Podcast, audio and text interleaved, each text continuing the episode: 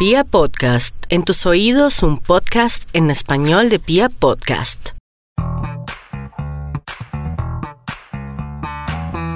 Para las charlas de Me Comprendes Méndez y para Méndez Talks, quiero presentarles a un personaje muy importante para el cine, para el arte, para la cultura de nuestro país.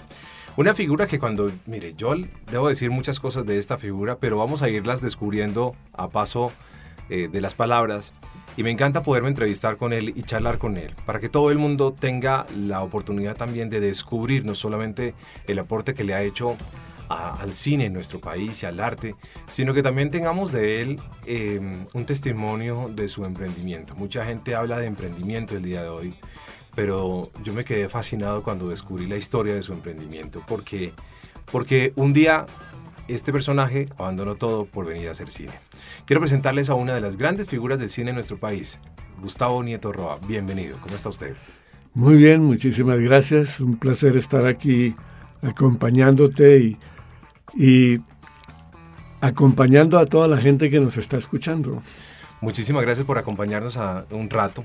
Ayer le, le comenté a mi hermano que es mucho más joven que yo y quien está relacionado con el video y el cine y le dije, voy a entrevistarme con Gustavo Nieto Roa. ¿Usted qué le preguntaría a Gustavo Nieto Roa? Y me dijo, la verdad, yo le diría, gracias. Eso me dijo. Sí, gracias por. bueno, Gustavo Nieto Roa tiene una historia increíble. Por supuesto que en los años 70, sobre todo, e, es la particular época en la que él eh, arranca con todas estas ideas de hacer cine en nuestro país. Eh, arrancó además haciendo eh, cine de humor, que para mí es un reto adicional. Pero Gustavo Nieto Roa estaba, eh, eh, sí tenía eh, el bichito desde muy pequeño. Entiendo que, que, tenía problemas en los colegios por andar detrás del cine y por descubrir el cine y todo eso. pero vamos a hablar también de ese capítulo de emprendimiento porque él un día abandona todo y se viene a Colombia a hacer cine. Antes de, de, de hablar de esa historia, quiero preguntarle... ¿Tiene alguna película favorita que usted se repita, se repita y se vuelva a repetir? Además de las suyas, me imagino. No, tengo películas que he visto que me han eh, impactado muchísimo, que me han eh, llegado al alma, pero tratar de recordarlas ahora es, eh, es, un poco difícil por la cantidad, etc. Pero sí hay una película que me marcó cuando yo era niño, una película que me trasladó a otra dimensión y que hizo que yo quisiera dedicarme a hacer eso que estaba viendo en la pantalla y fue la película El Mago de Oz, ¿no? con Elizabeth Taylor de protagonista, que era una niñita adolescente. Pero la magia de esa película trascendió en mí y, y, creo que fue la que hizo que desde niño, yo la vi como a los 12 años, eh, quisiera bueno, descubrir ese mundo y dedicarme a él. Maravilloso.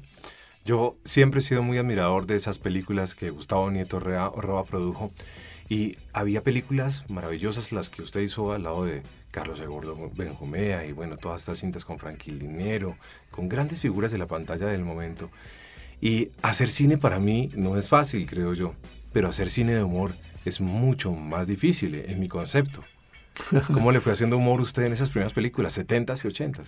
Bueno, es que la, yo hoy en día, cuando miro hacia atrás, me sorprendo también y me digo a mí mismo, oiga, Gustavo, ¿cómo lo, cómo lo hizo? ¿No? Porque realmente en esa época eh, no teníamos la gente preparada que tenemos hoy en día. Eh, yo era, por decir así, el único que, que había probado en Estados Unidos a hacer cine, que me había traído una cámara de 16 milímetros eh, súper profesional en esa época. Y, yo era todo, yo hacía el guion, yo hacía eh, la dirección, yo hacía la edición, yo hacía eh, la dirección de fotografía y era como el trabajo de una persona. Claro. Y yo me rodeaba así de jóvenes y amigos que yo les decía, mire, ayúdeme con el sonido, tenga aquí el micrófono de esta manera, mire, usted ayúdame con el, la dirección de arte ponga un cuadro ahí, ¿no? Usted ayúdeme con la producción y, vaya y me consigue eh, esta gente o, eh, o, este vehículo, alguna de esas cosas. Y eh, cuando yo vi al, Gordo Benjumea, por primera vez que lo fui a ver en un café concierto aquí en Bogotá, me, me entusiasmó tanto, me llenó tanto, me pareció un ser realmente fuera de serie y dije yo tengo que hacer una película con él. Entonces fui y le dije, mira, hagamos una película. nada, no se conocían. No nos conocíamos, nada. Y para él eso de hacer cine también era algo nuevo, algo que no nadie se le había, se le había propuesto. Y me dijo, ándele, a ver, ¿cómo lo hacemos? Y ahí fue esa primera película que hicimos, que se llamó eh, Esposos en Vacaciones. y, y, toda la gente del medio en ese entonces, eh, los actores, las actrices reconocidas, todos dijeron, uy, no, yo quiero un papel en esa película. y ahí fui, fui armando una historia, ¿no? Eh, con la ayuda de todos, además, hacíamos, hacíamos como reuniones en los que cada uno aportaba algo, ¿no?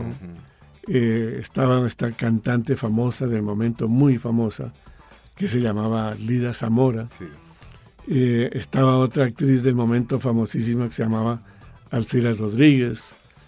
Eh, y, estaba Frankie Linero.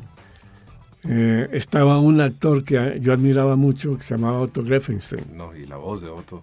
Y la voz. Inolvidable. Entonces, eran unos trabajos como de equipo entre todos, aportando cada uno lo que podía. Y yo era el, que llevaba la batuta, yo, yo hacía la cámara, yo hacía todo, yo dirigía la puesta en escena. Fue, fue unas experiencias maravillosas que hoy cuando yo veo la película en, televisión, porque las pasan mucho en televisión, a nivel nacional e internacional, yo digo, wow, no, Gustavo, realmente hoy yo no podría hacer eso, ¿no? Hoy el cine ha cambiado en términos de que ya hay gente muy preparada que ha, estudiado y lo ha complicado muchísimo, ¿sí? Creo que entre más se conoce el medio, la gente más lo complica porque eso es parte de como de, mostrar la importancia que cada uno se asume que tiene, ¿sí? y, bueno, fue una época que duró del año 1970 que hice mi primera película ahora, o Las Violetas, hasta el 82. Y en el 82 yo tenía dos películas en, eh, en exhibición en salas de cine, llenando todas las salas de Colombia, que era eh, El Inmigrante Latino, también con El Gordo de Gomea, y Tiempo para Amar con Claudia de Colombia y unos actores mexicanos que había traído. Y el gerente de Cine Colombia en ese entonces, que era el, exhibidor, el distribuidor, me llama y me dice, mire Gustavo, el éxito de sus películas nos está causando problemas. El gobierno quiere meterse en, este negocio. Eh, no le vamos a exhibir más sus películas. Y ahí me cortaron, ahí me pararon. esa, esa, es como la historia de ese periodo. Ok, pero, pero hacer cine de humor era mucho más desafiante, ¿o no? Yo siempre he pensado que el cine de humor se basa mucho, eh, casi que el 100%, en quién tienes tú frente a la cámara, mm. o sea, el actor o la actriz. Sí. Para darte un ejemplo, eh, Cantinflas. El gordo Benjumea hubiera sido el reemplazo de, de Cantinflas, pero en ese momento llegó como la televisión y le ofrecieron una, una participación en una programadora de televisión. Y me dijo, Gustavo, aquí tengo más plata inmediata. y, y no, no, me dijo, tu idea de Cantinflas por ahora eh, déjala a un lado porque me voy a concentrar en la televisión.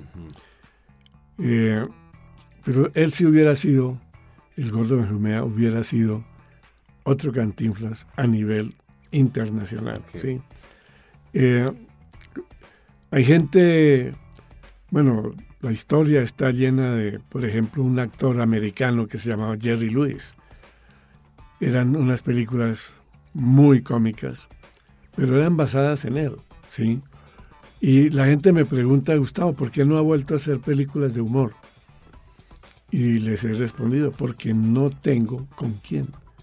O sea, no he encontrado ese talento que, que, que, haga reír a la gente. ¿no? E, ese es el problema. Claro, claro. Entiendo la picardía, la gracia, todo lo que reunía en su momento el, Carlos el Gordo Benjumea era el punto de partida tal vez para hacer cine de humor, según usted lo descifra. Sí, claro, yo, eh, mucha gente en ese entonces me decía, Gustavo, usted lo único que sabía hacer es cine de humor. Y cuando el gordo me dijo que ya no quería seguir haciendo cine, porque prefería la televisión, me puse a buscar otros temas. Hice un drama, Amor Ciego, una película que también fue súper exitosa, con un actor eh, mexicano y una actriz que yo lancé, ¿no? que luego se convirtió en una estrella de Hollywood, que se llamaba Apolonia Cotero, que fue eh, la estrella de una película de Prince, que se llamaba Purple Rain. Eh, entonces eh, también hice musicales, que fue la, película que hice con Claudia Colombia. Hice la película de Caín, un drama, ¿no? Porque para mí el cine es un lenguaje.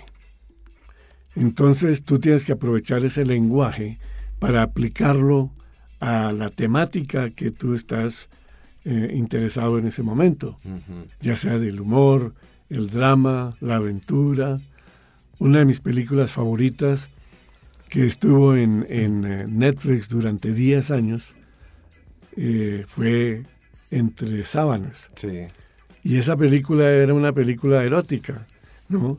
Y la gente de Netflix me renovaba el contrato todos los años diciéndome impresionante cómo ve la gente, de la gente en América Latina esa película de Entre Sábanas. Maravilloso. Hagamos un paréntesis, ya que estamos hablando un poquito también de los talentos, y quiero hacer un paréntesis para que usted me regale su concepto de Otto Greifestein. Porque es una, es una figura que yo, y creo que todos admiramos muchísimo en este medio, eh, creo que tenía en su voz una elegancia y tenía un timbre de voz supremamente agradable. Pero cuando yo lo escuchaba tan elegante en la radio, particularmente, eh, eso me, me, contradecía un poco cuando yo lo veía haciendo esta cinta de humor. ¿Quién era Otto Colombia Connection. ¿Quién era Otto Era un actor que igual yo tampoco conocía, que lo vi en televisión un día. Y me llamó la atención y dije, no, él él es la persona que yo quiero para completar el trío de Carlos Benjomea, Frankie Linero y otro. Y sabes que no me equivoqué. Eh, él siendo, como tú dices, una persona con una voz muy cálida, con una voz que realmente impactaba por su sonoridad, ¿no? Eh, era una persona muy talentosa, era una persona, un actor que tenía clase, eh, tenía una muy buena formación. Y eso complementaba mis ideas, porque él también me decía, Gustavo, esa idea que tienes, hagámosla así, hagámosla, pero en, plan de, hacer reír a la gente. ¿sí? Eh, y sentí que se hubiera ido tan pronto. Claro. Claro, claro. Bueno, muy bien. Hablemos del emprendimiento, Gustavo Nieto Roa. Porque es claro que usted ha sido una figura fundamental en el desarrollo del cine de nuestro país. Pero eso atrás tiene, atrás tiene una historia que yo descubrí un poco y es que usted estaba por allá en Nueva York y entiendo que tenía eh, un cargo muy interesante y entiendo que ganaba buen dinero y entiendo que estaba bien, que usted hubiera podido quedarse allá que usted hubiera podido preferir la vida de Nueva York, que incluso pues, puede que sea para muchos mucho más gustosa. Y usted abandona todo eso y se viene a Colombia a hacer cine. Y usted empieza a crear esta empresa que hoy por hoy eh, sigue firme casi 50 años después. ¿Y cómo, cómo, es decir, hay una pasión que usted lo mueve siempre desde chiquito y es el cine. Es diferente crear emprendimiento cuando se tiene una pasión a crear emprendimiento cuando se piensa solo en el dinero.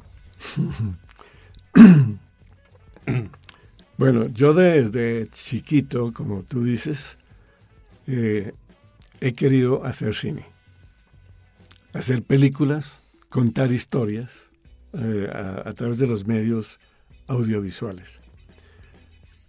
Eso del emprendimiento, de crear empresas, de, de salir a, a luchar por establecer una marca, un nombre, por tener gente que le trabaje a uno, ¿no?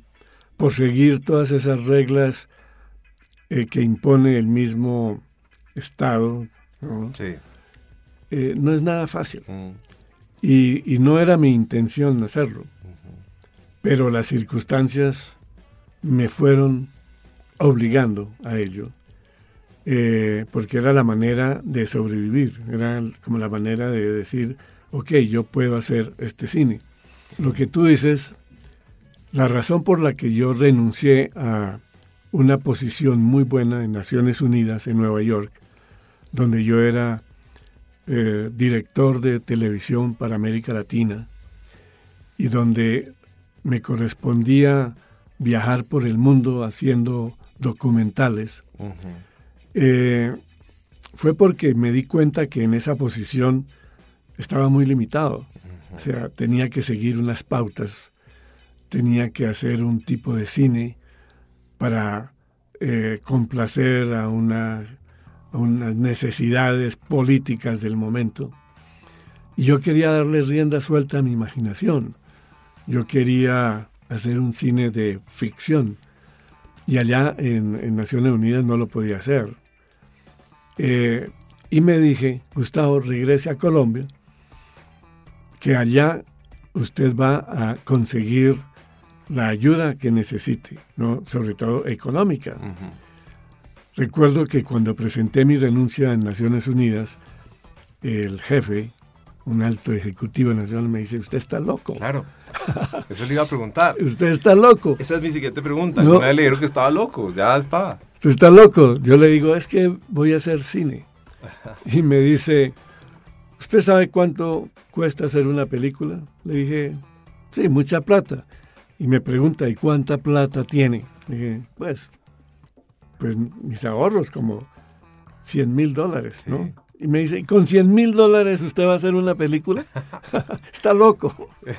¿No? Y, me firmó la, el acto de la renuncia, etcétera.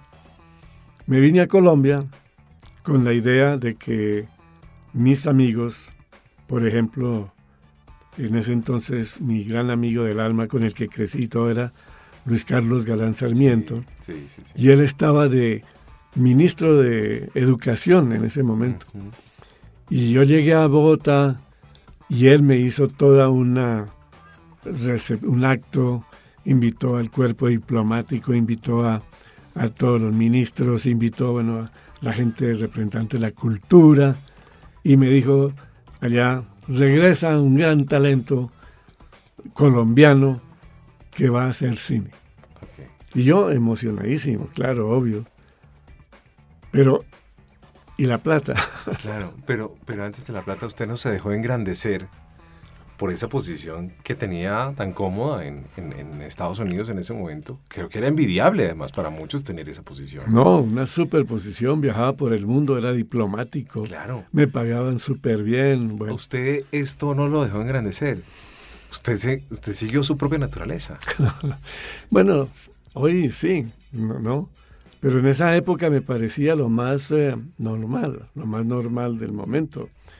Eh, y, aquí en Bogotá me di cuenta que a nadie le interesaba el cine. O sea, no era como hoy, que se habla del cine. No, no, es que no había facultades de cine, no había gente interesada en hacer cine, porque eso era como un imposible, ¿sí? Y habían unas eh, poquitas personas que sí habían ido a estudiar afuera de Colombia. Por ejemplo, recuerdo a Francisco Norden, ¿no? Eh, Luis Alfredo Sánchez, que estuvo en, Rusia. Eh, entonces, estas eran como unas personas que nos encontramos. ¿Qué vamos a hacer? ¿De dónde vamos a sacar plata para hacer cine? Porque es que el cine es plata. Se necesita mucha plata para hacer cine. Y dio la circunstancia de que mi hermano Luis Guillermo Nieto Roba en ese momento era el superintendente de Industria y Comercio, de que había otro amigo, también nieto, Julio Nieto Bernal, que era el, el secretario personal de la, del presidente en ese entonces, y, otra, y otro gran amigo eh, que se llamaba Rodrigo Niño, que era el director de una, algo así como Incomex, ¿no? De la oficina de exportes. Y me reuní con ellos y les dije, miren, hay que hacer cine en Colombia, pero ¿cómo lo financiamos? Y se nos ocurrió eh, hacer que se fuera obligatorio exhibir en salas de cine un cortometraje y se cobraría un, un sobreprecio que sería dividido entre el dueño del corto, el dueño de la sala de cine y el dueño de la película, como para que todos participaran, ¿sí? Y se dictó la, el reglamento, la ley. Mira, y eso fue lo que hizo que mucha gente comenzara a interesarse en el cine y hacer cine. Y yo no sé de dónde salió gente, pero salió mucha gente. Mucha gente. Y, y se comenzó a hacer cine eh, con esos cortometrajes. Maravilloso. Empezó a contar usted con todo lo que buscaba, lo que necesitaba. Bueno. Como si el camino también se lo hubiera puesto un poco. No, sí, es que, es que la vida para mí haciendo cine es como, son como milagros, ¿no? Que se van dando. De acuerdo. Y, y, van, van dándose acorde con los deseos. que uno ha tenido y uno ha querido. ¿no? Pero fíjese que si usted no renuncia a su posición tan cómoda, la señala un poco porque yo creo que muchos estaríamos muy eh, eh, intrigados y estaríamos muy contentos con una posición con la que usted tenía en Nueva York. Pero usted abandona todo por su pasión y es el cine. Es correcto, es que el cine es lo que me hace vibrar, me hace feliz. O sea, yo no, cuando yo estoy en un plan de hacer una película, yo no me siento que estoy trabajando, yo simplemente me siento que estoy en mi salsa, estoy ahí, ¿no? el, trabajar el guion, el hacer el casting, el buscar los actores, las actrices, el eh, buscar los técnicos, las locaciones. Eh, es como una aventura buenísima, ¿no? Sensacional, llena de, emociones. Eh, siempre he, sido atraído mucho por la belleza femenina, ¿no? Y no hay un sitio mejor que el cine para encontrar las mejores, eh, los mejores ejemplos de, la belleza femenina. Eh, siempre me ha atraído el, reto de vencer obstáculos, obstáculos, ¿no? De, que la gente te dice no. ¿Y cómo que no? Vamos a, no, vamos a lograrlo. Y se atrevió además incluso a hacer desnudos y todo. Creo que eran de esos primeros desnudos. No sé si recuerdo a, Marta Liliana Ruiz, tal vez. Marta Liliana Ruiz. Y Jorge Emilio Salazar, no sé si lo Sí, en la película Caín, correcto.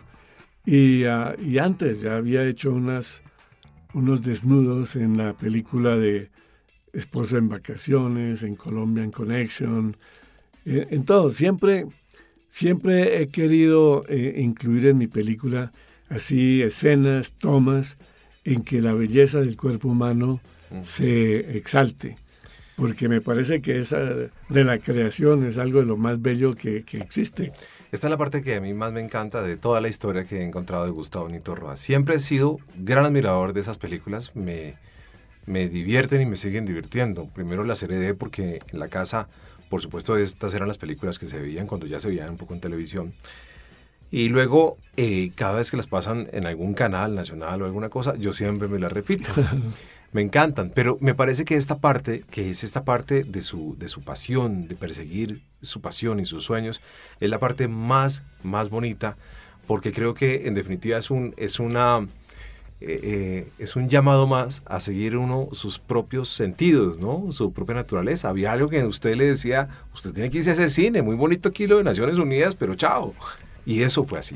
Eso me parece maravilloso. Eh, yo creo que eso es algo que yo me pregunto y trato de analizar y encontrar una respuesta frente a la gente que me rodea y en especialmente frente a la juventud. Eh, y yo sí trato de decirle hoy en día a los jóvenes, les digo, miren, la sociedad complica demasiado las cosas e impone ciertas maneras de proceder para lograr a tener éxito, por ejemplo, ¿sí? Una de esas es, por ejemplo, que si tú no te gradúas en una super universidad, que si tú no tienes ciertos títulos y que tú te dedicas la mitad de tu vida a estudiar, vas a tener éxito. Pero lo que yo le digo a la gente es, no es cierto, ¿sí? Buenísimo estudiar, claro, ¿quién no quiere? Yo me la paso estudiando, ¿sí?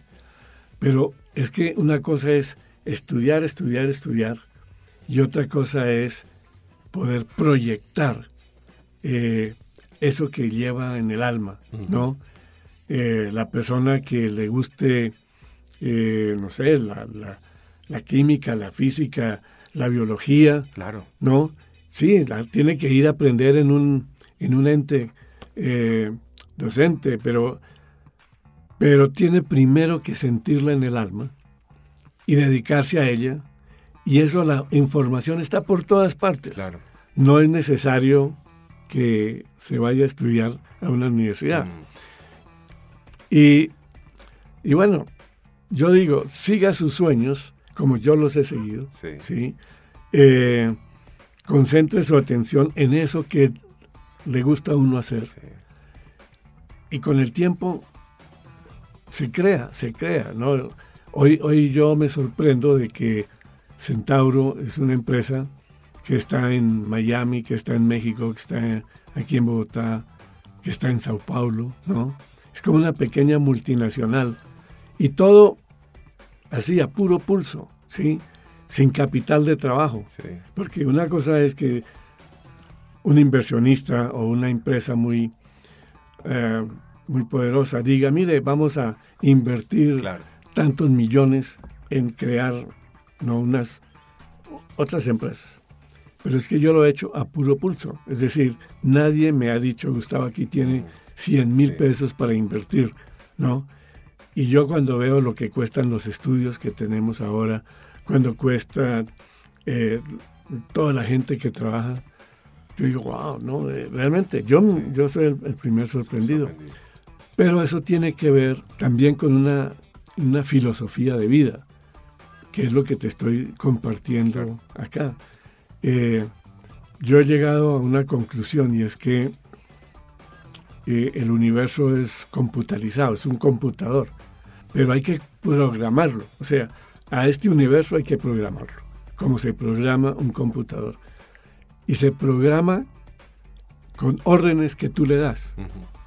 La orden sale de, tu, de, ti mismo, de tu mente, y la orden es yo quiero hacer cine. Ese es un ejemplo, ¿sí? Cuando yo tenía 12 años, cuando estaba creciendo, yo ni tenía idea de cómo era que se hacía el cine, nada de eso, pero le di al universo una orden.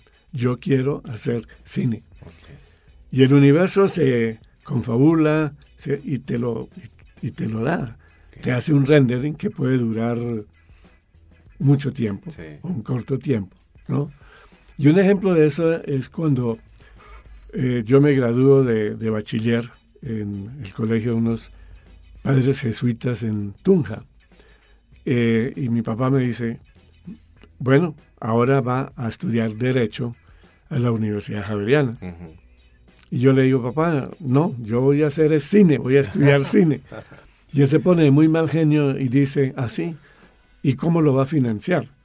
No, yo no le voy a dar un centavo. Si usted va a la universidad, muy bien, pero si no, allá verá, arrégleselas como pueda. Mira, lo curioso es que eh, uno de mis profesores había sido el hermano del fundador de Radio Sutatensa, que en esa época era una super emisora. Y él me consiguió un puesto en Radio Sutatensa, de locutor, de radio actor. Y ahí apareció un, un, americano, un gringo, y yo le digo, hey, how are you? Y me dice, ah, you speak English. me dice, yes, I am learning because I want to go to the United States. Y me dice, ¿hacer qué? Yo le digo, quiero ir a estudiar cine. Y él me dice, bueno, yo soy productor, estoy en Colombia haciendo un documental para la televisión americana y necesito un asistente. ¿Y usted me podría ayudar? Se fue. Y yo le digo, claro, y enseguida me dio un contrato. pero, y, pero... y, así, me, así se me hizo realidad. Claro. ¿No? Mi, mi sueño de irme a estudiar cine. Claro, pero ahí estabas ya armando las cosas. Es decir, tú estabas poniendo de tu parte, estabas estudiando todo para que las cosas también se dieran un poco, porque pues hay que, hay que, hay que, uno tiene que promoverse un poquito también. Sí, claro. Entonces me parece que esta es la parte más maravillosa de esta charla. Eh, porque nos has dejado aquí una serie de, cosas importantes para la vida, porque todos queremos salir adelante, todos queremos emprender algo, todos tenemos además una pasión y un talento. Y, decías hace un momento que, que, tienes que proyectar lo que te viene del alma. Y a veces no lo proyectamos, ¿no? Entonces nos dejamos enredar por lo uno o por lo otro, porque a, este amigo mío le fue mejor haciendo tal cosa, entonces yo también voy a hacer lo mismo. Y resulta que tal vez estoy olvidándome de mí mismo. Y es ahí donde tal vez hay que centrar los ojos. Y le quiero preguntar ahora por el cine colombiano de hoy. ¿Cómo es hacer cine, por ejemplo, en, en tiempos de Netflix? Bueno, eh, ¿Y, cómo Netflix, está el, ¿Y cómo está el cine colombiano? O sea, hoy hay una revolución en la tecnología. Antes para hacer cine se requerían de unos equipos eh, muy complicados, muy pesados, muy difíciles de transportar de un sitio a otro. Y esa tecnología de hoy ha llegado al punto de que es posible hacer una película de excelente calidad de imagen, sonido, con un celular, como el que tienes en tu mano. Esa es una gran diferencia. Y eso obviamente ha afectado la, producción en Colombia y en el mundo entero. Y eso ha permitido que hoy en día aparezcan mucha, muchos jóvenes con un talento excepcional para contar historias cinematográficamente. El problema es, volvemos a la financiación. En Colombia hoy en día se hace, yo diría que bastante cine comparado con los años que me tocó a mí, ¿sí? Hoy se hace un promedio de unas 30 películas al año. Todas financiadas, casi todas, el 98%, financiadas por el Estado. Porque el Estado tiene un fondo especial para promover la cinematografía y hace convocatorias y la gente aplica y bueno, el que gana la convocatoria recibe los dineros. Y son muy buenos dineros. Y se puede hacer unas muy buenas películas. Pero eh, yo encuentro un problema hoy en día con ese cine. Y es que es un cine que el público no quiere ver. Eh, entonces cada película que se exhibe, bueno, no pasa de en promedio de 8 mil espectadores. Para el esfuerzo, para el costo, eso es, no, no, tiene, no tiene presentación, ¿sí? Ni siquiera una película de 100 mil espectadores, de 200 mil espectadores, eh, tiene presentación porque con, e, con eso no se puede recuperar la inversión. Y por lo mismo esa gente que hace esas películas hace su película y no, no más, ¿no? Eh, y la política del, gobierno no está dirigida a crear empresa, eh, a crear una industria autosostenible en el tiempo. ¿sí? está más dirigida como a hacer una ah, demostración de, de, que el cine es un medio que está calificado cultural. Entonces, hacer una película es, eh, es promover la cultura. Y es correcto, eso es correcto. Pero yo creo que eh, el cine eh, de éxito es una expresión cultural, de, todas maneras, y también es una oportunidad para que haya empresa para que se le dé trabajo a mucha gente y se pueda mantener en el tiempo. Sí. Eh, entonces, a mí me gustaría que, que ahora se enfocara la producción de cine pensando en satisfacer una necesidad de entretenimiento del gran público, que es lo que permite eh, recuperar la inversión y poder reinvertir en nuevos proyectos. Claro.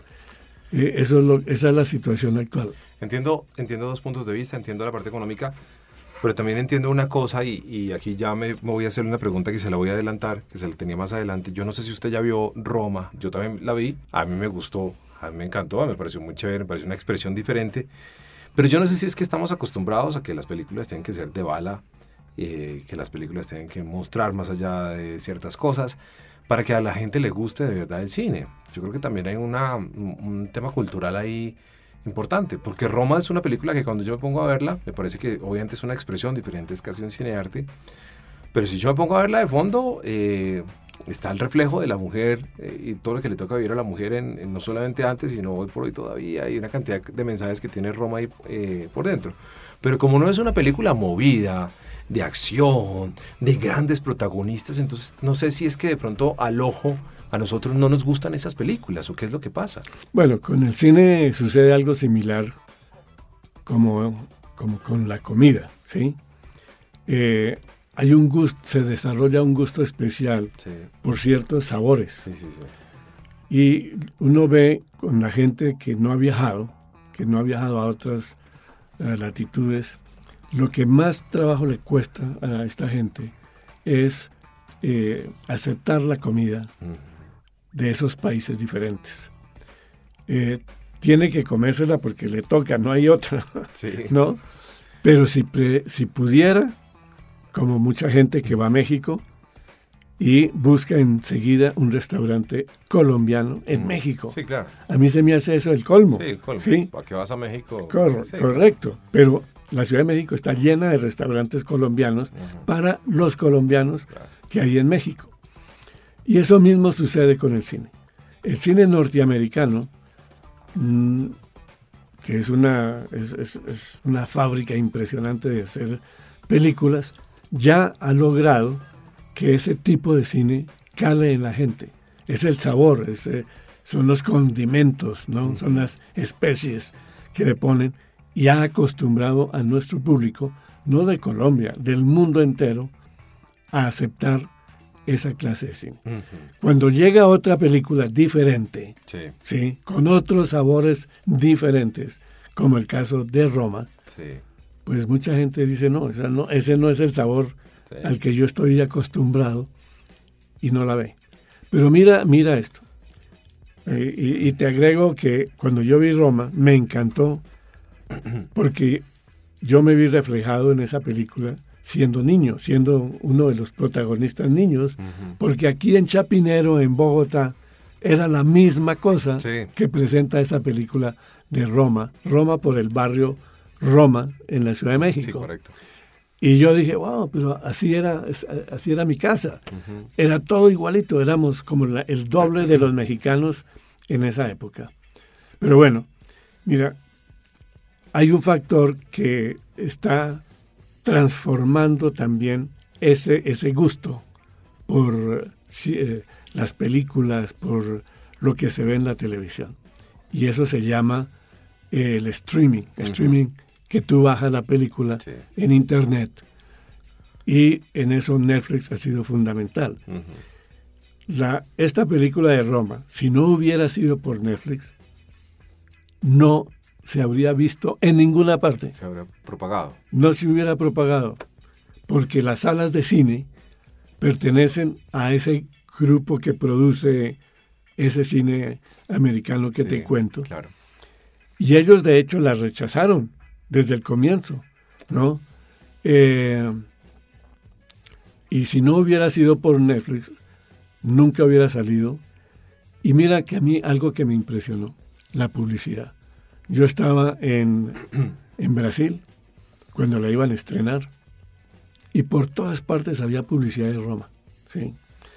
Eh, luego fui a México y quedé impresionado de la cantidad de publicidad de esa película Roma. ¿sí?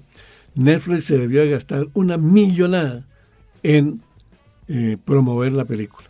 Y gracias a eso, según unas estadísticas que, que vi en la prensa, alrededor del mundo, porque Netflix transmite alrededor del mundo, la película ha sido vista hasta ahora por más de 10 millones de personas. un súper, súper éxito que nunca se hubiera dado en salas de cine, ¿no? Eso es la revolución de hoy, ese es el futuro de hoy. Y antes de, cerrar esta parte, eh, en Hollywood hay muchos cineastas en este momento que están un poquito molestos, porque hay muchas cintas que no están pasando necesariamente por las salas de cine, por el gran mundo de la cinematografía, sino que vienen por Netflix. Y, y hay como una, como un sinsabor con el tema. Eh, igual es válido. Sí, claro. Pero mira, eso me recuerda, para darte un ejemplo, hace 20 años aquí en Colombia estábamos en un festival de cine en Cartagena. Y yo me atreví a decir en una reunión que había que aprovechar la tecnología digital, que ya habían unas cámaras digitales, ¿sí? y que había que comenzar a utilizar esas cámaras para contar historias, como películas. Y toda la gente del medio del cine, o sea, mis, mis compañeros de ese entonces, eh, directores, productores, mira, casi me pegan, ¿no? Me insultaron, me sacaron de la sala y todo, porque cómo yo me atrevía a decir que cine se podía hacer con una cámara digital. ¿sí? Hoy el cine que se hace, todo es en cámaras digitales, ¿no? Te cuento esto para que veas que mañana ya, esto ya es presente, el cine ya no va a ser visto en salas de cine, sino en, en la casa, ¿no? Eh, ahora, que las salas de cine se van a acabar, claro que no, porque hay algo que las salas de cine ofrecen que no se consigue en la casa. Esa es la socialización, el poder llevar a la novia, ¿no? Y poderle ofrecer las palomitas y poderle, sobre todo para los chicos, ¿no? Poderle coger la mano sin que el papá esté ahí al lado y la mamá esté ahí al lado. Entonces, sí, las salas de cine van a continuar, pero el cine masivo, la revolución de hoy, va a ser toda a través de pantallas digitales. Muy bien. Ya para ir cerrando esta charla con Gustavo Nieto Roa, a, quien le agradezco estos minutos y me parece que hemos encontrado cosas muy bonitas al paso de, cada palabra en esta charla con Gustavo Nieto Roa. Le agradezco a la vida por poderme sentar con usted porque siempre había admirado la figura de Gustavo Nieto Roa y siempre había querido eh, em, estar un poco más cerca de usted. Le confieso un poco, eh, yo no he sido muy cercano al cine, pero sí vi sus pasos desde muy joven y, dije, uy, qué chévere sería hablar con Gustavo Nieto Roa. Ahora, hablemos un poquito del talento. Y esto es más para, para mí, para la gente que hoy por hoy se está formando. Usted ha sido protagonista y ha sido testigo de grandes talentos, de actores y de voces. De actores porque usted, por supuesto, como nos lo contaba ahora, eh, vio y ve en las personas y dice con una certeza increíble, no me equivoqué al escoger a tal persona para representar eh, tal personaje. Y hoy por hoy tiene una empresa que, que, que es eh, una multinacional exportadora, digámoslo así, de la voz. Y tiene, por un lado, la capacidad de decir y de, de cuestionar o de verificar un poco el talento. Los actores que se están formando hoy por hoy Em, ¿Qué tienen que tener en cuenta? Yo sé que la escuela anterior es muy importante. Yo de la escuela anterior veo grandes figuras y rescato grandes figuras de la, de la escuela anterior y crecimos viendo a grandes figuras en la pantalla chica. Hoy por hoy tenemos una eh, explosión ¿no? de multitalentos. Eh, hay algunos que dicen que solo le dan chance a las bonitas, hay otros que dicen que hay gente que se prepara muy bien y no le dan chance. Eh, hay gente que dice, no, pues toca buscar una palanca, a ver cómo llego allá. En estos días se estuvo hablando incluso de corrupción al interior de algunas empresas productoras de, televisión para que a la gente le dieran papeles. Eso se está hablando esta semana. ¿Qué, tiene que tener una persona que de verdad quiere ser actor? Quiere ser actor, además, si quiere ser actor de verdad o quiere ser actor por salir en televisión. bueno, ese es un tema que da para hablar mucho, porque yo parto del siguiente principio, ¿sí? Todos somos actores. Todos nacemos y desde que nacemos comenzamos a actuar. Solo que lo hacemos de tal manera que no estamos conscientes de que estamos actuando. ¿Sí? Algo que me ha llamado a mí la atención y que lo he hecho desde niño es observar a la gente. Uno de mis, eh, de mis ejercicios diarios, por decir así, donde quiera que yo voy, es observar a la gente y pensar para mí qué está creyéndose Ajá esa persona que yo estoy observando en ese momento. Y tú las vas a actuar. ¿sí? Ahora, ¿qué es un actor? Profesional. Es el que hace eso que está haciendo cualquier persona a voluntad. ¿sí? Entonces, el actor profesional es alguien que se hace consciente de que va a hacer algo que otros hacen y que él tiene que hacerlo igual o mejor. ¿no? Entonces, partiendo de eso, mira, cualquier persona puede ser un gran, gran actor sin tener que ir a una escuela, ¿no? Eh, lo que tiene que hacer es observar, mirar y hacerse consciente. Y yo lo he demostrado. Te voy a dar un ejemplo. Yo eh, encontré aquí en Colombia a una chica que en ese entonces cuando dije que yo iba a trabajar con ella me dijeron, no, no, no, Gustavo, ¿cómo se le ocurre? Ella es solo una presentadora de televisión que se llamó Virginia Vallejo, sí. Y hizo un excelente papel en, en Colombian Connection. Y yo creo que le creyó tanto en ese papel que después terminó haciéndolo en la, en la vida real, ¿no? Eh, que sucede mucho en el cine, actores que hacen un papel y luego se quedan con ese papel el resto de la vida. Bueno, entonces, si hay alguien que quiere ser actor, tiene que aplicar lo que yo he vivido en mi vida y que me ha dado resultado, y que ya te lo mencioné. Es que tiene que fijarse en su mente una idea bien clara de lo que quiere y darle la orden al universo, ¿sí? Un ejemplo, eh, Amparo Grisales. Amparo Grisales yo la conocí cuando llegó a Bogotá de Manizales como con 17 años. Y ella quería ser actriz. Ella estaba desde ya convencida de que iba a ser actriz. Y me buscó. Y me dijo, mire, usted va a hacer una película que estaba anunciada en todas partes y yo quiero ser la protagonista. ¿no? Y a mí ella me pareció, la verdad, una niñita muy sencilla, que no tenía, no, no, no me llamó mucho la atención en ese momento. Y le dije, no. Y ella me dice, se pone de muy mal genio, y me dice, pues yo voy a ser la número uno, actriz número uno de Colombia, y usted un día me va, se me va a arrodillar enfrente a mí y me va a pedir que le haga un papel en una de sus películas. Dios santo. Y se le volvió verdad, se le volvió realidad. Cuando yo hice la película eh, eh, Tiempo para Amar con Claudia de Colombia, ella era la antagonista. Y tuve que ir donde ella, como ocho años después, ¿no? Me tocó arrodillarme delante de ella. y pedirle que me hiciera el papel y me lo hizo. Fue una película en la que ella hizo un super papel. Pero a lo que voy es que ella desde niña ya se había fijado en su mente la idea de que quería ser una la número uno, ¿sí? Entiendo. Y le dio esa orden al universo. entiendo. Y el universo se lo concedió. Perfecto, maravilloso. Y bueno, y ya para llegar al, cierre de esta charla, le quiero hacer una pregunta que está fuera de, del mundo del cine y de la televisión y de los talentos, pues.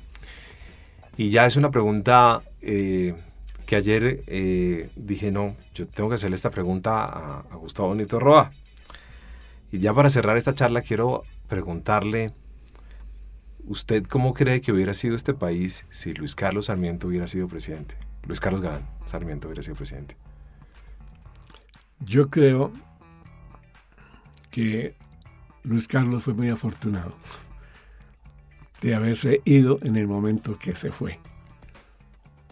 Porque hoy todos lo recordamos como el gran, el gran político que estuvo a punto de llegar a la presidencia, que tenía un gran programa de gobierno, ¿sí?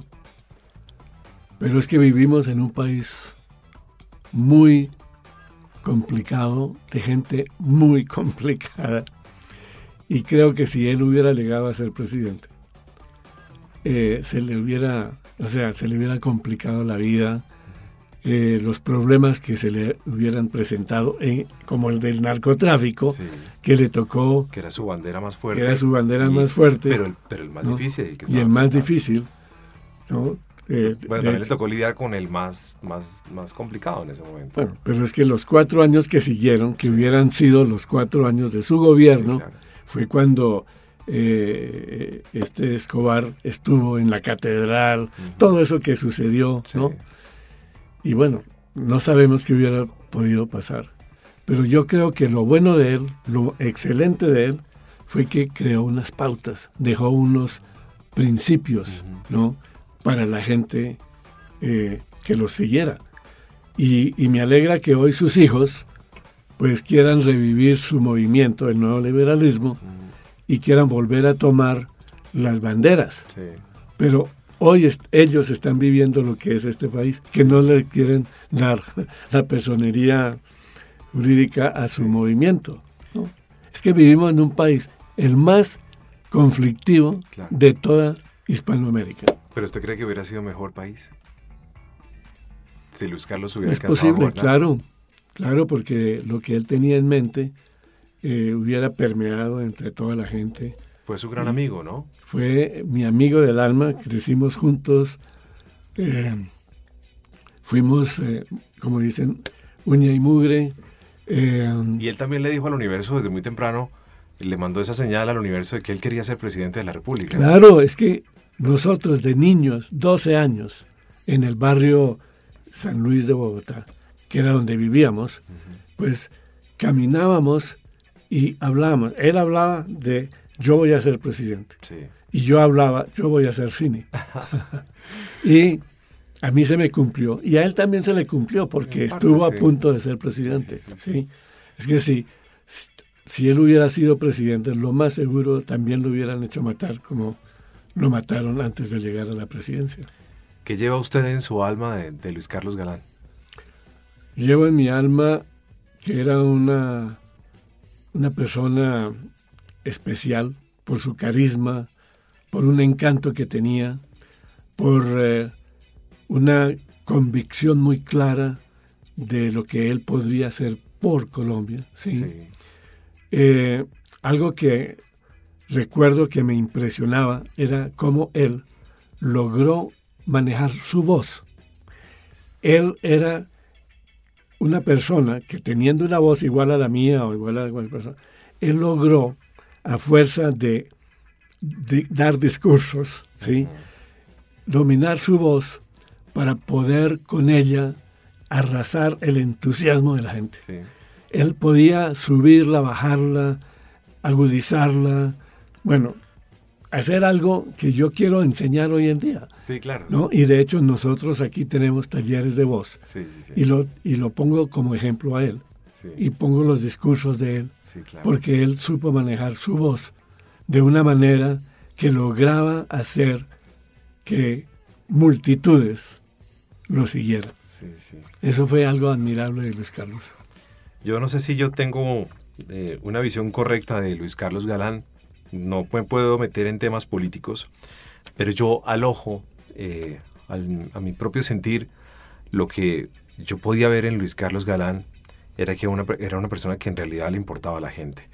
O sea, que era el antítesis del- del- de lo que podría ser un político en realidad, porque parecía que a él sí le importaba a la gente.